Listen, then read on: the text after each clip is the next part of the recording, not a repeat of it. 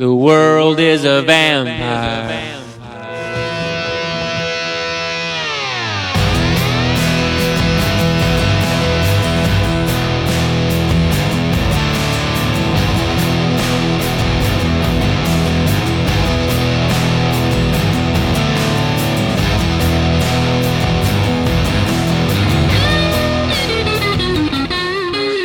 Buenas noches, buenos días, eh, bienvenidos a la bodega UIO, un espacio netamente diseñado para dialogar sobre lo que nos apasiona, la música en general. Como ya todos saben, este es un programa sobre bandas y sus iconic albums. Siempre, siempre con invitados muy, muy especiales. Para dar inicio a este sexto podcast, tengo el gran agrado de contar con Efra Páez periodista, poeta ecuatoriano, melómano a muerte y ahora un buen amigo de la bodega. Efra, amigo, te doy la bienvenida a este espacio. ¿Cómo estás? Bueno, en primer lugar, muchas gracias a ti y a Iván, que en el corto tiempo que nos hemos conocido por su iniciativa con las camisetas de la bodega, nos hemos hecho panas y hemos conversado de música. Entonces, también felicitarles porque es un proyecto genial. Me encantan sus camisetas, me encantan sus accesorios. Pues yo soy fan de ustedes y qué bacán, o sea, que me hayan invitado para hablar de una de mis bandas favoritas, los Smashing Pumpkins, ¿no? Con los que yo tengo una relación un poco de amor y odio, de la que iremos hablando en el transcurso del programa, ¿no? Perfecto. Como siempre, acompañado de nuestro cómplice melómano, y como siempre digo, un poseedor, el poseedor de una exquisita colección de death metal en vinilo. Oliván, ¿cómo estás, mi brother? ¿Qué tal, Franco? Hola, Fernando. Qué gusto, pues, estar aquí junto a otro, como tú lo dijiste, Franco, invitado especialísimo. Siempre gente que conoce mucho de música y de quien podemos aprender, ¿no? Entonces, Fernando, bienvenido. Otro espacio más aquí en la bodega. Mucha gente nos, nos sigue, nos escucha y va a ser un gusto pues poder compartir unos minutos más contigo y conversar de, de la banda que tenemos preparada para ahora. Voy a comenzar eh, este conversatorio pues con un dato técnico que nos dará la pauta para empezar este muy interesante conversatorio o, o una charla entre amigos más que una entrevista. The Smashing Pumpkins es una banda estadounidense de rock alternativo formada en Chicago, Illinois, en 1988. Fundada en un inicio por el vocalista Billy Corgan, James Iha, el guitarrista. Poco después incluyeron a Jimmy Chamberlain, baterista, y Darcy, no digo el apellido porque está demasiado complicado, en el bajo, completando su formación original la banda ha sufrido muchos cambios en su formación a lo largo de su existencia. Sus primeros trabajos añadían elementos propios del gótico, el heavy metal, el dream pop, el rock psicodélico. Finalizando los 90 se suman fuertes influencias de lo que es el rock industrial y la electrónica en sus grabaciones. Corgan es el mandamás y dueño de la marca. Sus grandes ambiciones musicales y sus letras catárticas le han dado forma a la banda y a sus canciones. Estimado Efra, ¿cómo llegó los Smashing Pumpkins a tu vida? Bueno, o sea, la verdad, todo tiene que ver gracias a MTV, MTV Latino, la señal que cuando de golpe se liberó el entonces Canal 42 de forma gratuita, cambió mi vida totalmente. O sea, yo antes pensaba que el rock era cosas como Misma Palma y Vampiros y Maná. Con eso te digo todo, ¿no? porque eso es lo que te llegaba acá si es que no tenías acceso a, medios internacionales, ¿no? Entonces, cuando se libera la señal de, MTV, más o menos, si no me equivoco, inicios del 96, en este canal 42, que después pasó a ser CBS, algo por el estilo, pero igual estamos hablando de, de 1996, todo era muy distinto entonces, ¿no? Ahí me empecé a ver la programación de MTV y realmente me dejó anonadado Bullet with Butterfly Wings. Era algo como, como lo que yo había estado esperando escuchar toda la vida y que nunca, y ese rato me di cuenta, fue como un momento de iluminación, ¿no? Entonces ahí obviamente cambió toda, empezó a cambiar toda mi percepción de la música, ¿no? Y bueno, también, o sea, algo que creo que es importante señalar de este MTV latino, del original, que no tiene nada que ver con, lo que, con la basura que tenemos actualmente, es que era una fuente interesante de conocimiento, más allá del rock, ¿no? Por ejemplo, gracias a este MTV Latino, pude descubrir cosas como la literatura de Ernesto Sábato, movimientos sociales como las Madres de la Plaza de Mayo en Argentina, a, pintores como Francis Bacon, cineastas como David Lynch. Pues era una cosa muy rica que, que, para mi generación fue un punto de quiebre, ¿no? Y ahí, o sea, pero, pero ahí el, estandarte, porque justamente estaba sonando como número uno en Estados Unidos, era Bullets with Butterfly Wings. Era una estética totalmente loquísima. Por un lado tienes, o sea, a Billy Corgan vestido como una especie de astronauta con, unos ridículos pantalones plateados y esa hermosa camiseta Zero, que es o sea, de la, la marca, como dice marca de la banda, la más popular, ¿no? Y lo interesante es que este video, por ejemplo, es basado en, los mineros brasileños marginales, ¿no?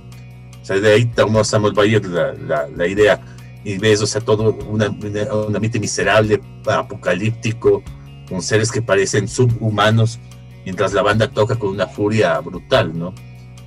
Claro, al, margen de que también, bueno, o sea, la letra, o sea, tiene elementos surrealistas, empezando de, una bala con alas de mariposas, una imagen totalmente dislocada, surrealista, ¿no? Y tiene, estoy atrapado como una rata en una jaula y mi, y mi rabia no sirve de nada, ¿no? Más o menos eso creo que, si no me falla la memoria, es uno de los, está en el coro, ¿no? Y bueno, curiosamente también tiene una, al mismo tiempo que conjuga esta rabia esto que, porque el video se puede interpretar hasta cierto punto como una crítica social, por decirlo de alguna manera, eh, ves que se menciona a Jesús, que bueno, que es algo recurrente en la trayectoria de, de, Billy Corgan, que es una especie de cristiano renacido, no sé exactamente de cuál de las múltiples sectas. ¿Cristiano renacido o cristiano resentido? Sí, o sea, yo la verdad, o sea, como buen ateo estoy medio, medio desubicado respecto a qué tipo de secta eh, o, vertiente exactamente pertenece, pertenece Billy, ¿no? A quien ya no le gusta que le digan Billy, sino William Patrick, porque ya se ha vuelto un viejo. Señor William Patrick, para ti. o sea, como, como, les dije al inicio, yo tengo una relación de amor y odio con los Smashing, o sea, me encantan hasta, hasta el ador, de ahí poco o nada en adelante, ¿no? Para mí, de hecho, o sea, bueno, adelantándome un poco, yo te diría que el único verdadero disco de los Smashing Pumpkins, donde realmente toca toda la banda, es The Melancholy, ¿no? Totalmente. Porque tanto, tanto Gish como Siamese Dream tienen la peculiaridad de que Billy, como buen dictador, grabó las líneas de guitarras y de bajo que correspondían a Darcy y a James Ian, ¿no? A los 19 años, Corgan se muda a San Petersburg, Florida, junto con su grupo de rock gótico The Market. The Market es una banda que eh, suena y es influenciada bastante por The Cure. Los Smashing Pumpkins estaban fuertemente influenciados por The Cure y New Order, entre muchos más. Creo que esto es lo que les diferencia a ellos bastante de lo que es el de, lo que es este movimiento del grunge, ya que la mayoría de las bandas del grunge son influenciados bastante por lo que es el rock clásico y el punk. Pero en cambio los Smashing Pumpkins nunca fueron influenciados por el punk, más bien fueron influenciados por toda esta música eh, psicodélica y, eh, y, esta música electrónica, ¿no? ¿Qué opinan? Bueno, la verdad, o sea, si bien o sea, la influencia de The Cure, de David, Bowie, de Joy Division, Bauhaus, es evidente, sobre todo yo te diría en, Gish y, en el Siamese Dream, porque de Melancholy es una cosa muy distinta. Claro, totalmente. Y bueno, y bueno, o sea, no quiero adelantarme, pero por ejemplo de Melancholy encuentras influencias de Pantera. Aunque no te la creas, y eso es dicho por el propio Billy Corgan, ¿no? Claro. Es de los clips más... Él, él fue siempre un, él lo dice sin vergüenza, que él fue un amante de, de, del heavy metal, de Merciful Faith, y todos esos tipos de bandas, ¿no? Bueno, igual también Black Sabbath, siempre ha reivindicado Black Sabbath como una de sus principales influencias, ¿no? Él era full fan de, del Vinnie Paul, pues del baterista Pantera. Cuando el man se murió, el Corgan se sintió súper, súper mal. Entonces, ahí incluso hay algunos artículos que hablan que hay algunas influencias en el Melancholy de Pantera, ¿no? Como riffs y algunas otras notas. Entonces, bueno, de hecho, este disco de, de, de los Smashing es el el que les catapultó ¿no? a la, al éxito musical por el cambio que tuvo este disco como tal versus los dos anteriores. Entonces es bastante, bastante interesante en realidad. Claro, yo creo que este disco pues les hace a ellos casi inmortales, ¿no? Claro. O sea, igual, bueno, o sea, yo por ejemplo, yo encuentro en el Gish, es un disco que a mí en lo personal me gusta bastante, pese a que ha sido hasta cierto punto ninguneado, encuentro bastante influencia ah, nada, este es un discazo, es un discazo. Tienes, por ejemplo, clarito a My Bloody Valentine y Jesus a Mary Chain ahí clarito como flotando en, la, en, la, atmósfera, en la atmósfera del Gish. Claro. El Siam Stream, yo lo que yo encuentro más bien es como un acercamiento hacia el sonido de Seattle, ¿no? Bueno, yo detesto la palabra grunge, o sea, creo que es un término totalmente equivocado y que de por algo todos los músicos de la escena de Seattle lo consideran despectivo, ¿no? Pero ¿qué es lo que sucede? El gato de Gish tuvo un éxito comercial mínimo, sobre todo comparado con los dos grandes fenómenos que estallaron al paralelo, que fueron Nirvana con Nevermind y también que tuvo el mismo productor, de hecho, el futuro baterista de Garbage, Butch, Butch Vig, ¿no? Claro. Fue el productor tanto de, tanto de Nevermind, que tuvo bastante éxito, y de Gish, de los Smashing, que pasó casi desapercibido, ¿no? Y, y también del otro disco del que le sigue. De, de, de, Jam, que también que salió casi en paralelo. Entonces, de la pegada de discos de, de rock alternativo, el que menos destacó fue, fue Gish, ¿no? Pese a ser un buen disco. Ahora, ¿qué es lo que pasa? Billy Corgan es un tipo ambicioso y que claramente su objetivo inicial era ser famoso. Luego ha cambiado de, una forma en que ya no le interesa la fama porque ya lo consiguió, llegó al tope con el Melancholy, ¿no? Billy Vuelta en una entrevista pues él dijo que, que él ya es eh, ya está en su edad y todo, pero él sigue escribiendo como que tuviera 15 años. Entonces a lo mejor eso, a eso se debe la, la conjugación de, de, las frases, de las letras que pues él, él hace, ¿no? Bueno, no creo que todas las letras de los Smashing sean malas. De hecho, tiene algunas letras muy destacables. A mí me gusta. Para nada, para nada. Para mí, Billy Corgan es un odioso, pero sí es un genio. O sea, él. O sea, fue un genio. Es, yo, yo creo que fue un genio. Yo creo que fue un genio en su momento. Ahora ya no es un genio, es un tipo que también lucra a través de, de, de la nostalgia, como, como pasa con muchas bandas, como con, con, la gran mayoría de bandas de esa época que a ver, ¿cuál, cuál banda de, la, de los 90 siguen activa a un nivel parejo? La única que se me ocurre ahorita a mí es Pearl Jam, que ha tenido una trayectoria sólida. Tal vez ya no tengan los mega éxitos que tenían antes, pero todos los discos de Pearl Jam son buenos. Porque lo que pasa en Smashing Punk es, como tú sabes, o sea, cuando los, los integrantes pues, se van saliendo de la banda, eh, pierde credibilidad ante todo, ¿no? Sí, y también las, las, ansias por los proyectos megalómanos en los que se metía Billy, ¿no? O sea, todo, todo este siglo hemos tenido proyectos así delirantes, no solo de discos dobles, sino de hacer una colección de singles eh, y tomar decisiones creativas muy extrañas, los, los discos con títulos larguísimos, incomprensibles, y también, o sea, el personaje de Billy no es agradable. O sea, aparte de, al margen de que sea cristiano renacido, lo que sea, es un tipo que es defensor de Donald Trump, defensor del porte de armas y de algunas calaveradas así de, en esa línea, ¿no? También es dueño de una franquicia de, de lucha libre. De lucha libre, de lucha libre, que bueno, que es un deporte, bueno, no sé si deporte, es un espectáculo intrínsecamente estadounidense que a nosotros los latinoamericanos lo, lo, lo vemos medio como, como una payasada, ¿no? Y también en el ring. Y bueno, también, o sea, una cosa que me, me estaba olvidando también, o sea, o sea, el, el ego también de, de, Billy, o sea, es muy pesado. Y por ejemplo, Totalmente. él cita, yo la verdad no me creo esto, en una entrevista, dice de que Eddie Vedder alguna vez se le acercó a decirle que Gish influyó mucho en su disco Tem. De, yo la verdad no le encuentro ni patas a ese argumento porque entre Tem y Gish no, no encuentro ningún paralelismo. Pues para mí me parece una mentira del, o producto del ego delirante de Billy a ratos, ¿no? Entonces, por ejemplo, o sea, a, ese, a ese nivel de, de endioseamiento que quería él ponerse, o sea, de decir que el colega más exitoso le, le está plagiando de alguna manera, ¿no? Claro, sí, eh, Billy Corgan totalmente es una diva, pues, brother. sí, o sea, ahora, pero igual, definitivamente que en los 90 fue un genio, fue un genio, eso sin duda. Claro. Eh, vamos a hablar sobre el Melancholy and Infinity Sadness, que es lo que nos compete en esta ocasión. Es el tercer álbum de estudio de la banda lanzado el 23 de octubre de 1995 por medio de la Virgin Records. Qué cambiazo, ¿no? Haber comenzado con Soft Pop y, y después llegar con Virgin Records. Tenían toda la plata del mundo. El disco producido por el propio Billy Corgan junto a Flood y Allen Mulder.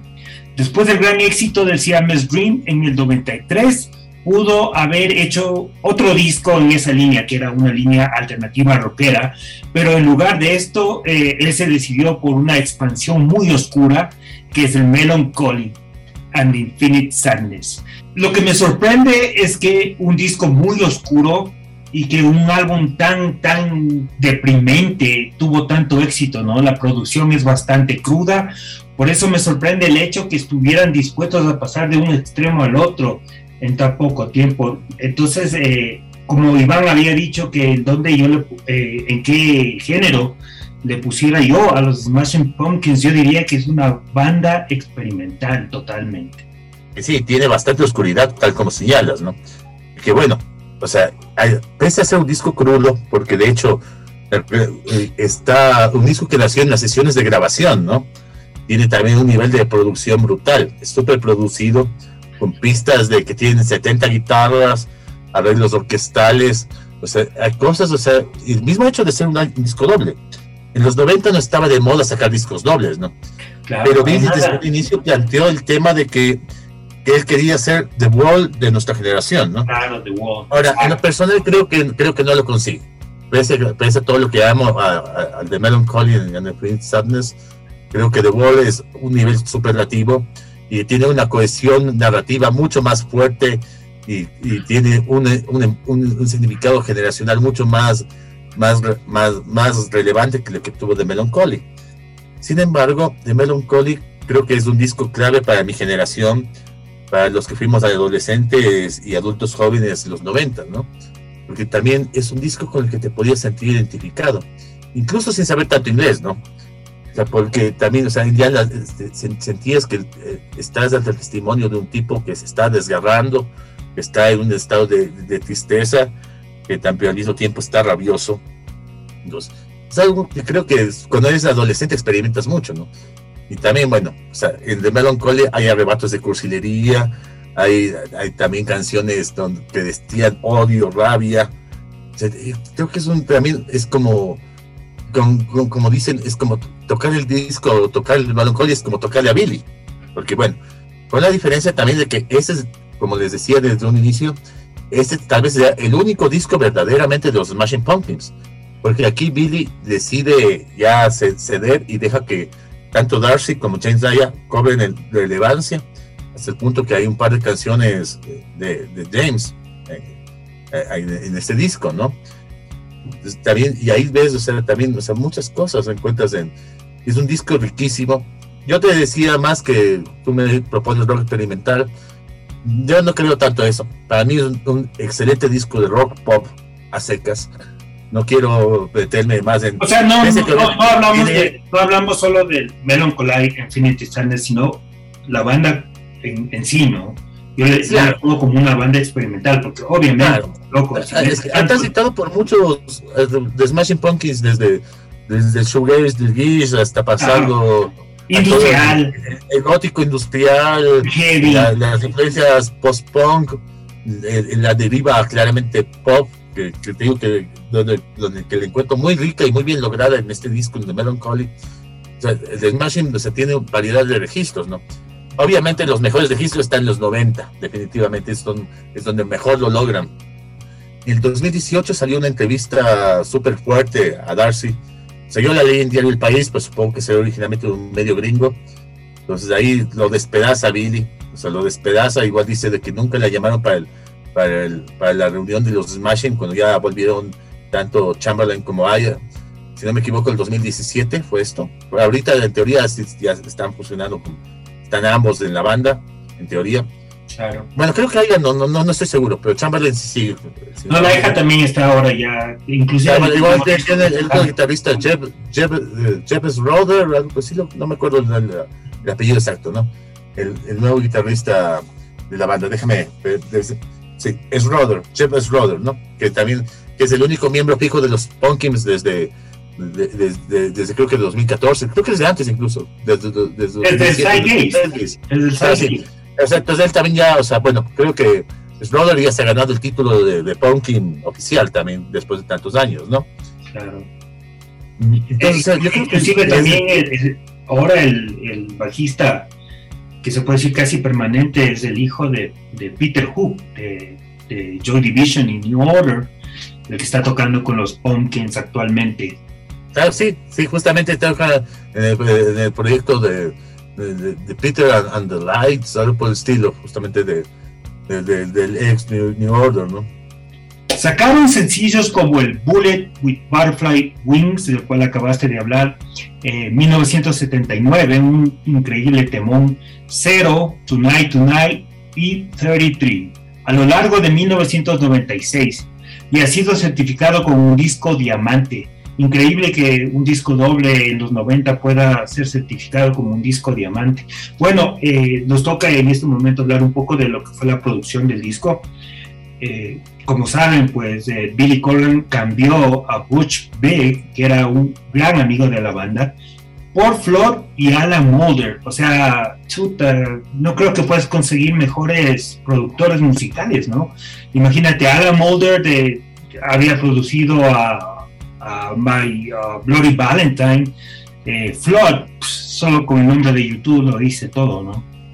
Aparte que también, bueno, Flood está, viene también una influencia electrónica que empieza a, hacerse visible en The Melancholy, ¿no? Claro, aquí comienza. Además, el ganador, y también Alan Mulder, si no me equivoco, también trabajó con The Pitch Mode, ¿no? Claro, también. Entonces, estamos hablando de monstruos que que tocaron con bandas que fueron referencias de la, referentes de, la juventud de, de Corgan. Y, entonces, bueno, o sea, creo que lo más destacable del tema de la producción es, bueno, como ya le comentaba un poco antes, que la idea de, de Flood y Mulder, bueno, y Corgan, porque también o sea, la fue producido por los tres. Billy aparece también como productor ejecutivo de, del disco. ¿Cómo no? ¿Cómo no? O sea, tremendo megalómano, ¿cómo no?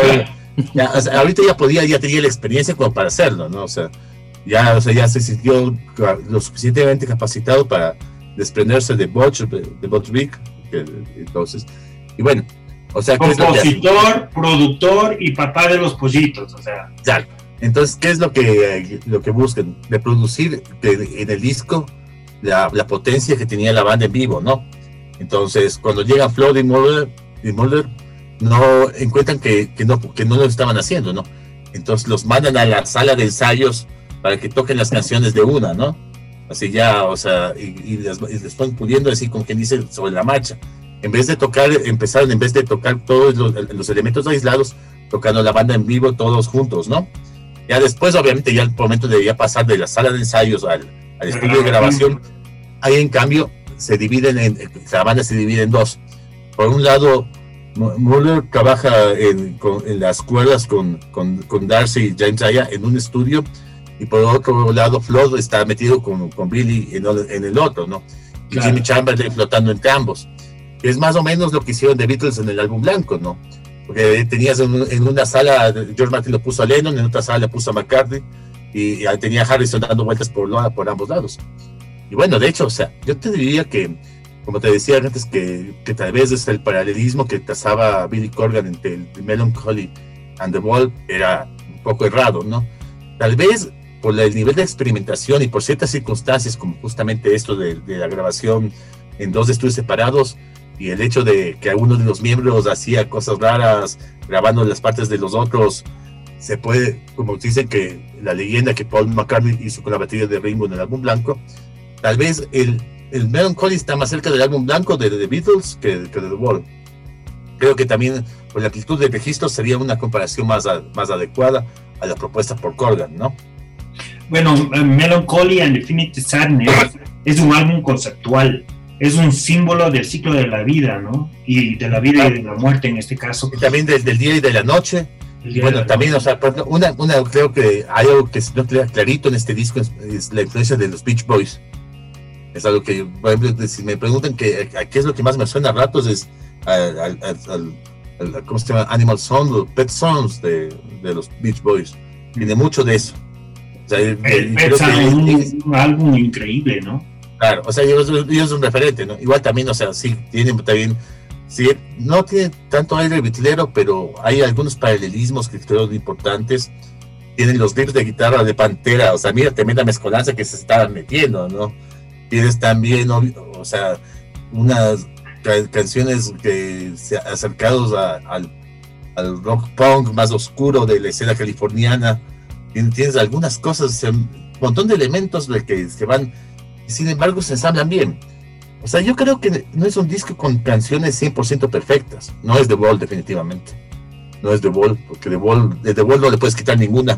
The Wall tiene una, narrativa, una línea de narrativa que te totalmente clara, como les decía pero de Melancholy también yo no quitaría ninguna canción, ni siquiera las que me parecen flojas. Pero yo creo que sí es un buen, sí es un buen esfuerzo para tratar de lograr algo así en los 90. Sí, o sea, totalmente arriesgado, o sea, marca, o sea, es algo que ya no se hacía, que no se hacía ya, en los 80 tampoco se hacía, ¿no? O sea, en ese sentido, él viene a tomar, viene y, los Smashing toman, eh, o sea, un riesgo enorme, ¿no? Y más que todo, eh, date cuenta, perdón que te interrumpa, eh, en esa época pues estaba eh, de moda pues lo que era el rock alternativo y el rock alternativo netamente era guitarra, batería y bajo, ¿no? entonces en, este tiempo, en, este lapso, ellos comienzan a utilizar una variedad mucho más amplia de instrumentos, ¿no? Entonces esto es lo que ya difiere su sonido y lo que le catapulta lo que vendrá después. Eh, tienen pianos, tienen sintetizadores, tienen loops de batería, eh, inclusive tienen hasta una orquesta. Claro. O sea, es, es Y bueno, igual el shoegaze sigue presente, pero es una canción con 70 capas de guitarras, o sea, con la distorsión al máximo. Y, tiene también ese, algunas que es un sonido mucho más claro, ya no es el sonido sucio del Gish. Totalmente. Pero es, pero también, o sea, las, las influencias primigenias de los Smashing siguen ahí, ¿no? O sea, de alguna forma los Smashing toman lo mejor del, del, del, rock de, los de, de, los de 60, 70 y 80 y, lo tratan de, hacer una bolita y, aprovecharlo en The Melancholy, ¿no? Pero tienes un montón de registros y creo que el resultado es espectacular. Como te digo, no creo que sea el mejor disco de los Smashing, que para mí es el Siam's Dream. No creo que sea un disco perfecto, pero es una obra de arte, o sea, es un disco osado, un disco relevante para, para mi generación, un disco que, que, marca rupturas y que también viene a ser tal vez el fin del rock alternativo. O sea, yo, yo creo que son dos discos los que matan el rock alternativo. El, el Melancholy y también el OK Computer de Radiohead, porque ahí para mí la, o sea, el Melancholy fue la primera patada al, al muerto. Y, y el OK Computer fue ponerle la, puñalada. O sea, ya, para mí, el, el, alternativo ya, después, después de discos tan ambiciosos, con conceptos tan claros, y que corrieron tantos riesgos, que rompieron tanto con sus predecesores, desde ya el dog alternativo nunca volvió a ser lo que, lo que, lo que, lo que conocíamos antes, ¿no? Bueno, creo que. Los discos que todavía no se superan. O sea, yo creo que ni, ni Radiohead ha superado el OK Computer, ni, ni The Smashing ha superado Melancholy. No, creo que, que, eso se da también por la edad de, de, los eh, músicos que, que, me imagino que van madurando, pues ya, ya quieren experimentar un poco más, ¿no? Lo que le, le pasó a los videos. igual, igual, también yo creo que tiene que ver mucho con la edad de nosotros, de los, de los que eh, crecimos con esos discos, ¿no? O sea, un disco que cuando encuentras un disco que te cambia la vida a los 16 años, o sea, es, es una cosa que, que, con eso te mueres. O sea, después puedes encontrar nuevas bandas, nuevos discos, puedes incluso eh, descubrir nuevos estilos, pero el disco que amaste a los 16, a los 15, nunca se va a ir de tu vida. Es que marca, marca una vida, marca un, claro. y, eso me pasa con pues, me pasa con Nevermind, me pasa con el OK Computer, me pasa con el Melancholy, con el Siam's Dream, con el acústico de, Alice in Chains. Son, son, los discos de mi vida. Fíjense que uno obviamente después se expande su universo musical, y, pero son los discos de, para mí que, que, marcaron mi generación. La música es una, es una máquina del tiempo, ¿no? Sí, y también, o sea, inevitablemente cuando, cuando pones eh, a sonar el Melancholy te recuerda tu adolescencia. O sea y de hecho, o sea, la propuesta de Billy, como bien decías, de escribir como un adolescente, Y yo creo que es un disco con el que te, te, sientes muy identificado por todo lo que te rodea, o sea, igual también se tiene justamente toda la mezcla de sensaciones que tienes en la adolescencia. Tal vez no sale falta algo de sexo este disco, definitivamente, porque no tiene... Porque Billy no estaba teniendo nada. Pero bueno, o sea, o sea, tal vez yo creo que eh, le falta esa carga erótica para hacer un disco que capte totalmente la adolescencia, ¿no? Claro, y a, lo que tú dices de, volando, y Connie Love, ella mismo señala que esa fue la, la musa de Billy Corgan en todos sus discos, los mejor, las mejores canciones son acerca de ella. No sabría decir si es verdad o no, porque bueno, yo creo que, que la señorita Love es una mitómana, bueno, y bueno, y por otro lado, Billy también es, un, narcisista, entonces. Una pareja ideal. Enhorabuena que no se reproducieron, es lo único que te puedo decir. Enhorabuena que no se reproducieron. Una pregunta, ¿y qué tiempo después que murió el Kurt Cobain estuvo la Courtney Love con el con este loco del Bill No, estuvo, estuvo mucho antes. ah, fue antes, fue antes, antes, a, inicios de los 90, antes, ah. antes estuvo con, con Billy. Ah, en, la época de Gish, en la época de Gish. Ah, cuando salió el primer disco, entonces, de los... Ah, en la época de, la época de Gish, desde que fue en pareja.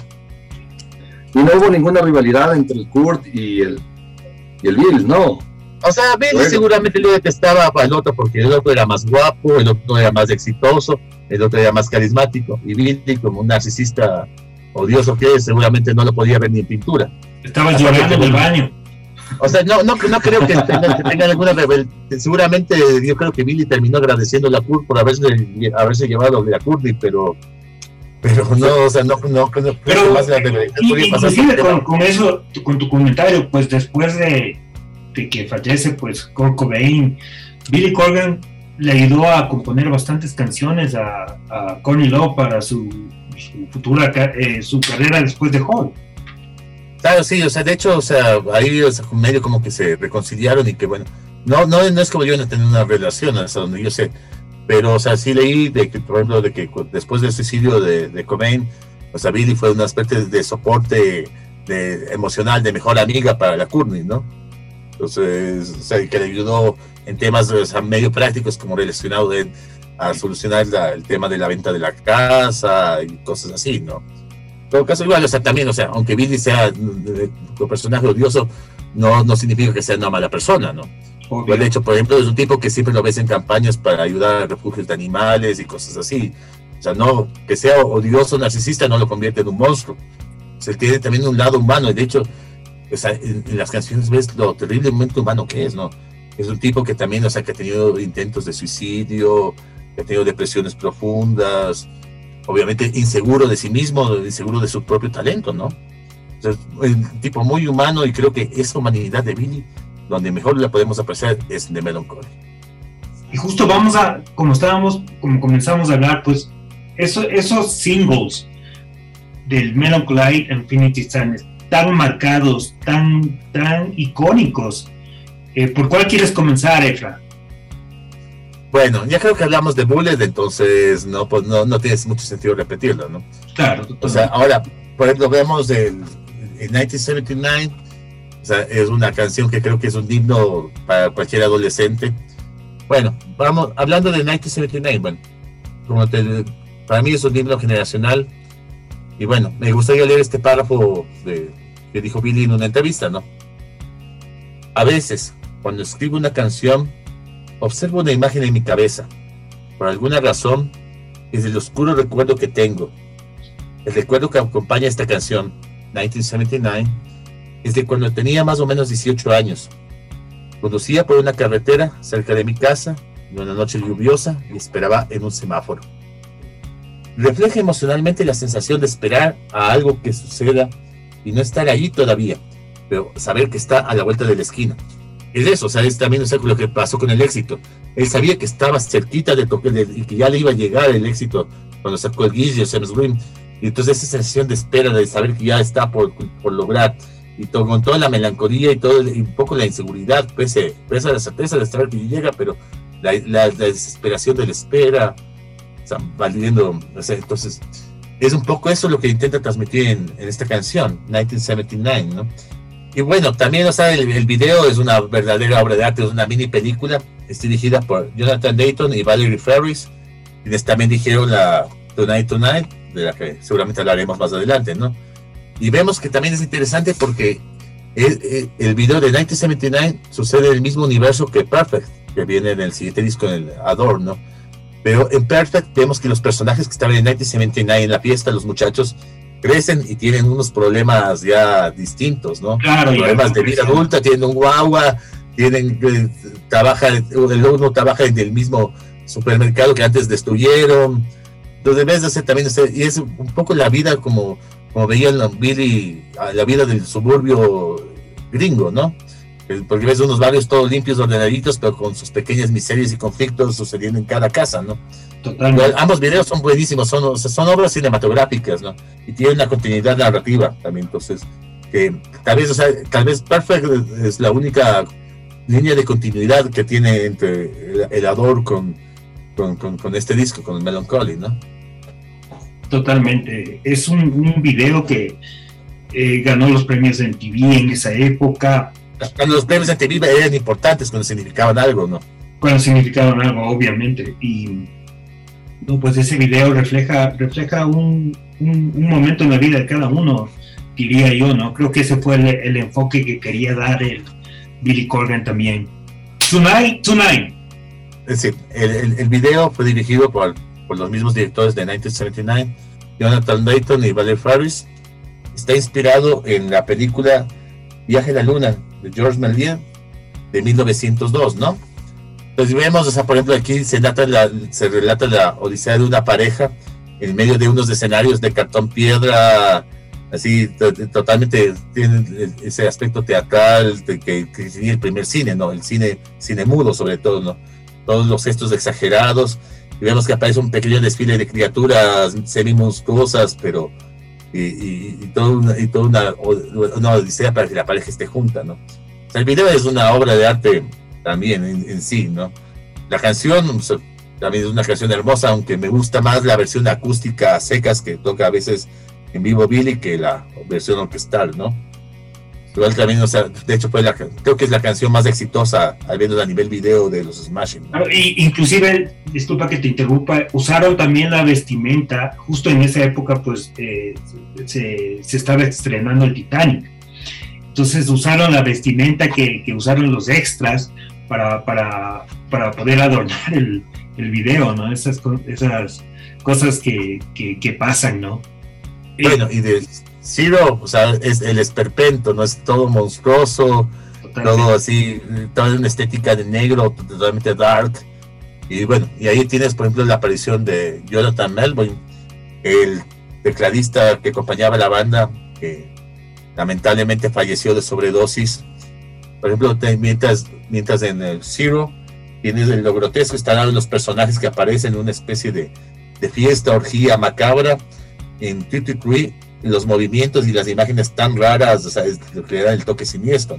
A una canción que aparentemente es, de una armonía tan dulce, casi como una canción de cuna. Pero como que vuelve, en el video se vuelve siniestro. ese video es hermoso con la fotografía fija. Eh, antes de la muerte de, de Melbourne, estaban los Smashing por grabar Muscle, ¿no? Eh, eh, que el video iba a ser dirigido por Jimmy Chamberlain, ¿no? Pero obviamente con la muerte de, de Melbourne y, la, y, el, despido de Chamberlain, el video nunca se terminó de, de hacer, ¿no? Aunque posteriormente lanzaron Muscle como single, ¿no? Y bueno, pues hablando de otras de las cosas que personalmente para mí, y no solo para mí, ¿no? Sino en, en todo este ambiente de lo que catapultó a este álbum, es la portada del disco, ¿no? La portada el diseño, lo que quería transmitir el Billy Corgan eh, a través de, de, esta, de esta mujer que está sentada en una estrella, es el temor del hombre a la muerte y al dolor. Entonces, eh, no se me viene a la mente el, el, el, que dibujó esto. ¿Sabes tú, Franco o Fernando, cómo se llama? El... John Cray. Exacto, este loco bueno, que le fue perfeccionando y le fue, le fue dando forma y más que nada transmitió, ¿no? A, través de estos dibujos, lo que el Billy quería, quería demostrar a la gente. Y aparte de esto de la carátula, también hacía unos, unos dibujos en toda, toda la, el diseño del disco de animales fumando pipas, hay unas, unos astros celestes con caras y cosas bien locas, ¿no? Bien locas. Entonces, la, la portada del disco y los otros demás eh, gráficos que hay ahí, lo, el diseño en general es locazo. A mí me encanta, me encanta y es muy, muy llamativo en realidad. Este John Craig es un, es hombre que ya venía diseñando tapas de discos desde los 60, ¿no? Es un diseñador con mucha experiencia. Él lo conocía los Smashing Pumpkins, pero Billy Corgan justamente quería una quería unas, unas ilustraciones medio a lo, a lo victoriano, ¿no? Entonces que quería algo que reflejara al mismo tiempo inocencia, pero corrupción. Porque vemos que las, estas imágenes no son nada inocentes primera vista parecen imágenes infantiles, ¿no? Pero vemos que en cada escena pasa algo es raro, algo perturbador. Hay una, por ejemplo, de unos pajaritos que están en unos aviones, pero parece como una misión kamikaze, como si se fueran a suicidar. Tenemos justamente estos animales en un fumadero de opio. Tenemos unos niños recorriendo un territorio fantasmagórico, como, o sea, da, da miedo, ¿no? Ahora, respecto a las influencias de John Craig, para, más allá de lo victoriano, que es lo que, fue el pedido de Billy Corgan, él se influenció bastante en las pinturas de la escuela pre-rafaelita, ¿no? Que fue un grupo de pintores de más o menos 1840. Entre los principales estaban John Everett Mills, David eh, Dante Gabriel Rossetti, William Holman Hunt. Entonces, ellos que básicamente rechazaban el arte académico, rechazaban el manierismo que, según su modo de ver, eh, se había sentado en la pintura occidental después, con todo lo que vino después de, Rafael Sanzio y Miguel Ángel Buonarroti, ¿no? Porque decían que toda la pintura que había para, después de estos dos grandes exponentes de la pintura universal, le faltaba sinceridad, le faltaba colorido, le faltaba vida, ¿no? Y bueno, los pre-rafaelitas fueron muy polémicos en su momento, sobre todo porque decían que, que ellos pintaban la sociedad del mundo. Uno de los cuadros más famosos de ellos, si no me falla la memoria de Rossetti, es una escena bíblica donde eh, aparece Jesús en la, en la carpintería, el niño Jesús en la carpintería de su padre José, ¿no? Y, y vemos que como modelos para la Virgen María utilizó una prostituta pelirroja. Entonces esto fue muy criticado en su época. Y vemos hasta justamente que esta, esta mezcla de, de, imágenes en teoría inocentes, santas hasta cierto punto, con la perversidad y la suciedad, es lo que aparece en todas las estampas del Melancholy, ¿no? O sea, aparecen, eh, aparecen varias escenas dislocadas que encajan en lo que, dentro de lo que eh, Mark Fisher, uno de los teóricos del rock más interesantes, que, ha existido últimamente, bueno, ya se suicidó hace algunos años, define como lo raro, ¿no? ¿Qué es lo raro? Cuando decimos que algo es raro, ¿a qué tipo de sensación apuntamos? Quisiera plantear que lo raro es un tipo de perturbación particular. Conlleva la sensación de algo erróneo, una entidad rara o un objeto que es tan extraño que nos hace sentir que no debería existir, o por lo menos no debería existir aquí. Entonces, es eso. Dentro de las viñetas de los Smashing Pumpkins hay un montón de. Hay un pequeño elemento, solo uno o dos, que, rompen toda la, toda la, el aire infantil de, la viñeta. Ese, son imágenes que introducen el elemento perturbador. Es algo que es totalmente que, que no encaja con, con la estética que parecería tan agradable, ¿no? Ahora, bueno, respecto a la portada, esto es lo muy interesante porque hizo una especie de un artista del collage, ¿no? Claro, es un artista de collage. Es un artista del collage, o sea, entonces él tomó dos obras, dos obras de arte. Tomó eh, souvenir de Jean-Baptiste Greus, que es, la, es la cara de la niña, de hecho, ¿no? De, de la niña de la portada, ¿no? Y también tomó en un retrato de Rafael Sancio de Santa Catarina de Alejandría, ¿no? Ahora, en ese momento obviamente no tenías los elementos de diseño gráfico que tienes eh, actualmente, ¿no? Y bueno, no había Photoshop. O sea, él, eh, claro, había herramientas muy limitadas en ese sentido. Entonces uno pensaría que él siendo un artista del collage, hubiera trabajado desde el collage, pero no. Hizo punte fotocopias. Hizo un montón de fotocopias de estas obras y las fue montando hasta que se creó una, una unidad. En realidad o sea, es, es, por el método de la fotocopia como lo consiguió. Y bueno, es interesante el, rostro sobre todo de la, de la niña que es tomado de la obra de, de Jean-Baptiste Grus. Bueno, perdone mi francés, la pronunciación es desastrosa, ¿no? Parece que mi novio es profesor de francés, nunca aprendido ni a decir nada ahí, pero bueno. Entonces, para ti un saludo a Lorena cuando escuche esto, ¿no? Y bueno, entonces, ¿qué es lo interesante, sobre todo de la cara? Si le ves que es una cara como con, los ojos virados, ¿no? Entonces, ¿qué es lo que quería hacer yo, eh, eh, eh, John Craig con esto? ¿Qué estará haciendo? Exacto. y, la, teoría de él dice, dice, yo quise hacer como si ella estuviera teniendo un orgasmo. Entonces aquí, aquí entra justamente ese elemento malicioso, ese elemento perturbador que está en todas las viñetas del álbum, ¿no? Entonces, él decide que, que, ese, esa imagen justamente es realmente de la niña de la estrella está masturbándose.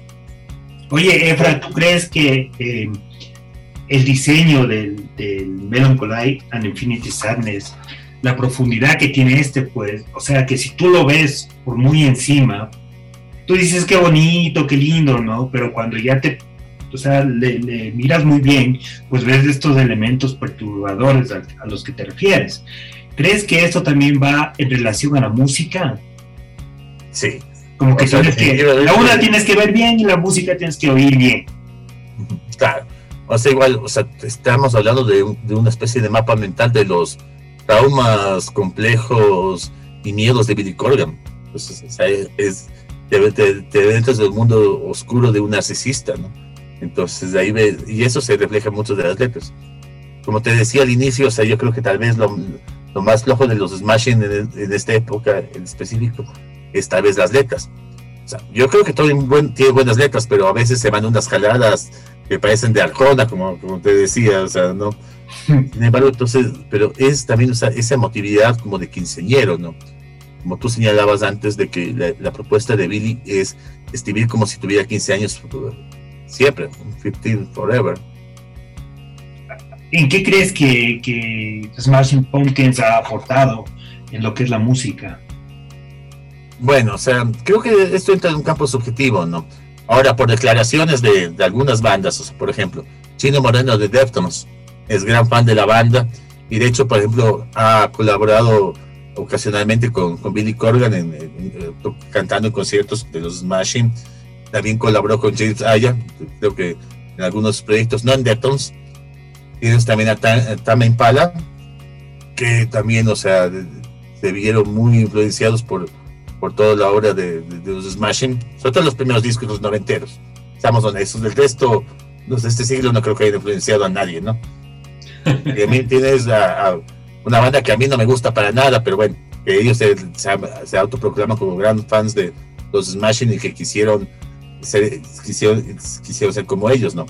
My Chemical Romance, que va dentro de la onda emo, que bueno, a mí ese tipo de música no me gusta para nada, pero eh, uno entiende que, que una banda emo tenga esta relación con los Smashing, porque los Smashing también son a cierto punto precursores de lo emo, si no tal vez en sonido, sí en el discurso, ¿no? Entonces de ahí ves, o sea, el, discurso torturado, un poco llorón del, del emo, está presente también en, en el Melancholy, ¿no? También, o sea, y bueno, a nivel nacional yo te diría, por ejemplo, en un par de chupas, o sea, que me quedé una vez porque estábamos en la casa de Roger y Casa, obviamente estábamos pegando unos taguitos, Y Casa de Mamá Voodoo, Play de Mundos, entonces ahí, obviamente nos pusimos a escuchar el disco de los Smashing y hablamos largo de, de lo mucho que le gustaba, también, o sea, me pasó algo parecido en la casa del Fabio Ferro de Cacería de Lagartos, ¿no? También así mismo, tomándonos unos tragos, ahí él sacó su disco de los Smashing, lo pusimos, estábamos conversando de la vida, ¿no? Entonces, sabes que también hay las influencias directas, las indirectas, y bueno, en la cultura pop. Tienes el famoso episodio del Homer Palooza, donde aparece Billy Corgan y, todos y los Smashing. Bueno, si no me equivoco, ya no aparece Jimmy Chamberlain en, ese, en, en esa ya, ya no estaba en la banda, entonces en ese capítulo no aparece. bueno, eh, están ahí en la gira. Y bueno, y Homero le dice algo como, te agradezco, por, Billy, por tu música deprimente que ha hecho darse cuenta a mis hijos de que yo no tengo ningún futuro que ofrecerles. Algo por el estilo, le dice Homero, ¿no? Y bueno, en este capítulo, el Homer Palusa, que si no me equivoco, está en la séptima temporada, pues bueno, con la época que los Simpsons también valían la pena, ahora ya no.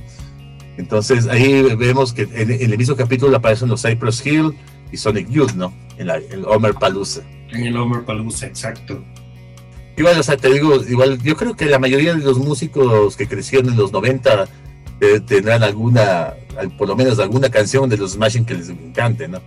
Y creo que cualquiera que vea, que se encuentre con el Melancholy Fit Sadness, encontrará algo, algo como para él, ¿no? O, para ella, ¿no? Porque es un disco que creo que tiene algo para todos, ¿no?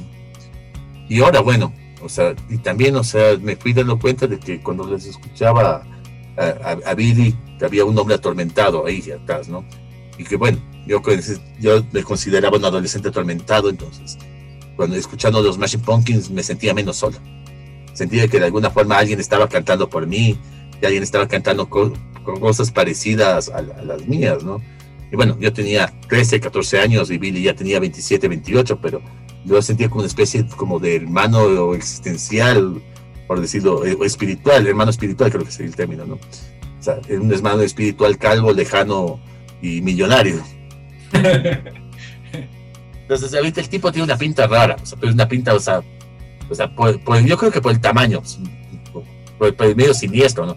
Porque tal vez es que fue un calvo pequeño como, como yo, como Iván, no sería tan siniestro, ¿no? Bueno, muy amigable. Ah, o sea, nosotros, yo y el Iván no creo que damos miedo si nos pusiéramos esas túnicas, solo que haríamos un poco de Billy con esa túnica sí creo que parece ridículo. ¿no? Quedarían como groupies. Anda, el, Billy, el, Billy, parece siniestro, o sea, con, con, esas túnicas, ¿no? Y claro, o sea, si nos ponemos esas, quedaríamos, bueno, ya tienes para una idea, hasta con una línea de túnicas a lo, a Billy Corgan. De ley, ¿no? Es el nuevo, el nuevo producto de la bodega UIO. Claro, pues, no, ¿quién quita? si es que los Smashes se vuelven a poner de moda. Mira, eh, voy a, a, redundar en este tema porque tú ya lo, ya lo mencionaste, pero me parece principal eh, hablarlo otra vez. Dentro de la gira del Melon Collide, el 12 de julio del 96, el grupo se vio envuelto en una polémica cuando Jonathan Melbourne, tecladista de la gira, y Jimmy Chamberlain sufrieron una sobredosis de heroína y alcohol en un hotel de Nueva York. Melbourne, a consecuencia de esto, murió y Charlie lo arrestaron por posesión de droga y fue despedido de la banda. Lo que quiero, a lo que quiero llegar con esto es que para mí, sin duda alguna, este es el final de la grandiosa banda de los Smashing Pumpkins. Sí. Sí, bueno, aunque el Adorio, como te decía, considero que es un disco todavía bueno. Es un disco que, de hecho, un disco más arriesgado incluso que el, el, el Melancholy, porque el Ador es un disco ya donde mete elementos góticos, industriales a full. Entonces, pero creo que realmente la gran banda muere, muere esa noche, ¿no? Con, con, con Melbourne, que bueno, que era un músico, o sea, que yo creo que incluso iba camino a ser parte de la formación regular de la banda. Porque no es normal que en un video salga un músico que no es de la banda oficial, un músico de apoyo, ¿no? Y vemos que en el Ciro él sale y tiene varios varios tomas, o sea, no, no es que solo sale como un personaje del montón, sino se, se ha enfocado Jonathan Melbourne con, con los ojos desorbitados, el pelo, el pelo totalmente a lo loco y con el teclado como poseído, como el demonio, ¿no? Entonces se nota que él, era ya lo veían como una especie de quinto pumpkin, ¿no? Y bueno, obviamente yo creo que también ahí entra la presión un poco social, legal, para decir votarle a Chamberlain, algo que después Billy dijo que fue uno de los peores errores de, su vida, haber votado a Jimmy en ese momento, que más bien lo que debían haberle hecho es ayudarle. Que bueno, después Jimmy ya volvió a la banda y de hecho ha tenido tres regresos a la banda, ¿no? Y actualmente está en la banda. Pero igual también, o sea, en ese momento, en vez de en vez de ayudarle, o sea, lo que la decisión de Billy, porque sabemos que es decisión de Billy, no de Darcy ni, de James, fue hundirlo al man. Pero como digo, o sea, yo creo que también, o sea, ya, o sea, creativamente hablando. O sea, como digo, Billy pues, será todo lo narcisista, lo, lo mandón, que, que se quiera, mal compañero con, con, la gente de su banda, pero es un tipo que tiene muy claro lo que quiere en un disco, tiene muy, muy claro cómo debe sonar su banda, tiene muy claro cuál es, su concepto artístico. Y pese a que ya las disqueras no le paran bola, las grandes disqueras, él sigue en lo suyo, hace sus proyectos, si es que hace falta que los financie él, lo financia él, es que igual en los conciertos no toquen la gente, lo que la gente quiere, sino lo, lo, lo, nuevo de la banda, hay unos dos o tres grandes greatest hits y nada más, pero, o sea, él está, o sea, yo creo que es muy respetable en ese sentido la, seguridad que tiene él de, de, su proyecto musical, ¿no? Eso es respetable, o sea, tal vez, o sea, ya no, no sea algo que nos termine de convencer la deriva de los Machine Pumpkins en este milenio, pero es muy respetable y también es un tipo que ha corrido muchos riesgos. O sea, como decía, The Melancholy fue un disco muy arriesgado en su momento, pero en el Ador la rompe. El Ador ya, ya, ya es, rompe totalmente con, con, el rock, ¿no? Con, con, con, rock alternativo. Y bueno, o sea, yo creo que eso también hay que admirar los cojones del Billy, ¿no? Definitivamente para hacer eso. Bueno, igual también hay una cosa.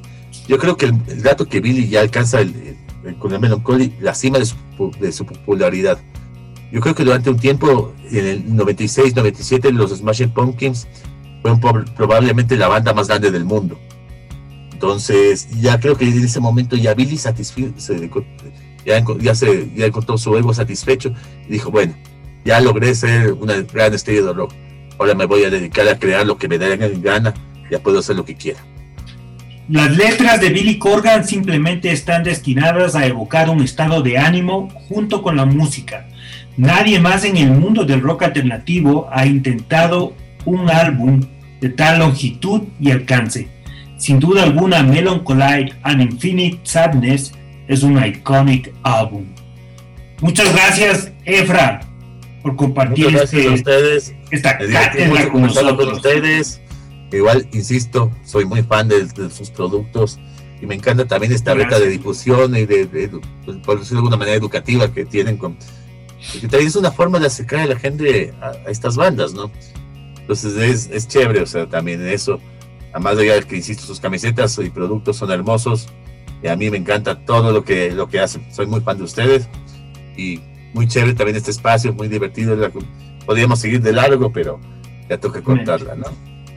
Agradezco mucho por tu tiempo. Iván. Gracias, Fernando. Gracias, gracias por, por tus por tu conocimiento, ¿no? Siempre se aprende conversando, es chévere. Una, una yo también aprendí de, ustedes, ustedes también soltaron full datos que yo no cachaba, entonces también siempre es, chévere la, retroalimentación que se, da, en estos espacios, ¿no? Claro, como siempre lo digo, eh, nosotros no somos dueños de la verdad, ¿no? Nos podemos equivocar, equivocar con algunos datos, pero lo importante es hablar de la música, hablar de música, creo yo. Eso es lo que hace falta en estos días. Listo, amigos, muchas gracias y, pues hasta la próxima, ¿no? Tomamos a eh, Gracias, gracias Fercho, gracias Franco. Gracias.